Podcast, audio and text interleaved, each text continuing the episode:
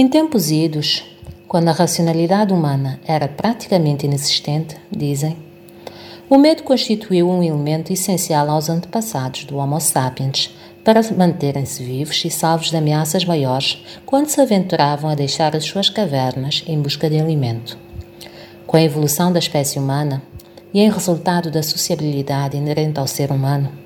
também se verificou uma evolução no tipo de ameaças a que está sujeita esta espécie, deixando de ser meramente físicas e passando também a ser psicossociais. O homem, enquanto ser pensante e sociável, construi a sua vivência sobre interações com os seus semelhantes, tendo estas um peso extremamente relevante na sua percepção do mundo e, consequentemente, nas suas ações.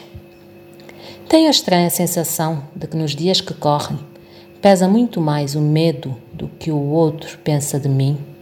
do que o medo pela minha integridade física. Como tal, acabamos por viver no estado de alerta permanente que sobrecarrega o nosso emocional, obviamente com consequências também a nível físico, fazendo com que as nossas ações se pautem mais pelo que pensamos que o outro pensa de nós do que pelo que realmente nos vai na alma e nos faz sentir realizados enquanto pessoas. As redes sociais são o espelho fiel e a prova irrefutável desse fato. Se por um lado nos servem de meio para comunicar ao mundo a perfeição, obviamente fake news, das nossas vidas,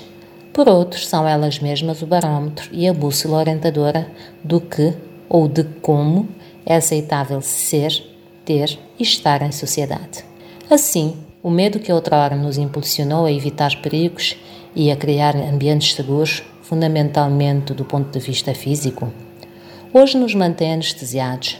presos à necessidade de aprovação e aceitação, e alheios às infinitas possibilidades de enriquecer a nossa experiência terrena.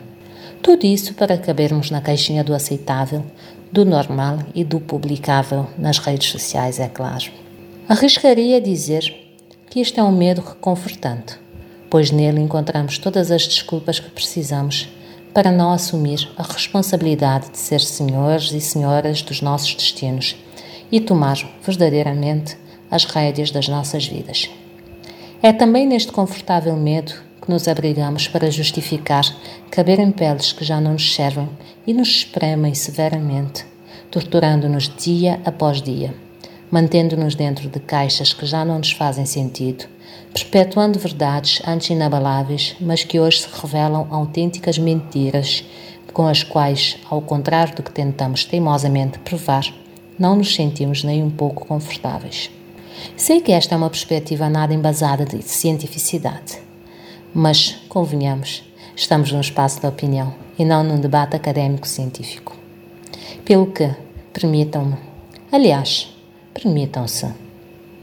ainda que apenas durante os três minutos, ou um pouco mais, que dura esta crónica, refletir sobre o quão presos estamos ao nosso conforto à nossa zona segura, onde sabemos que não há grande margem para surpresas e está quase tudo mais ou menos controlado.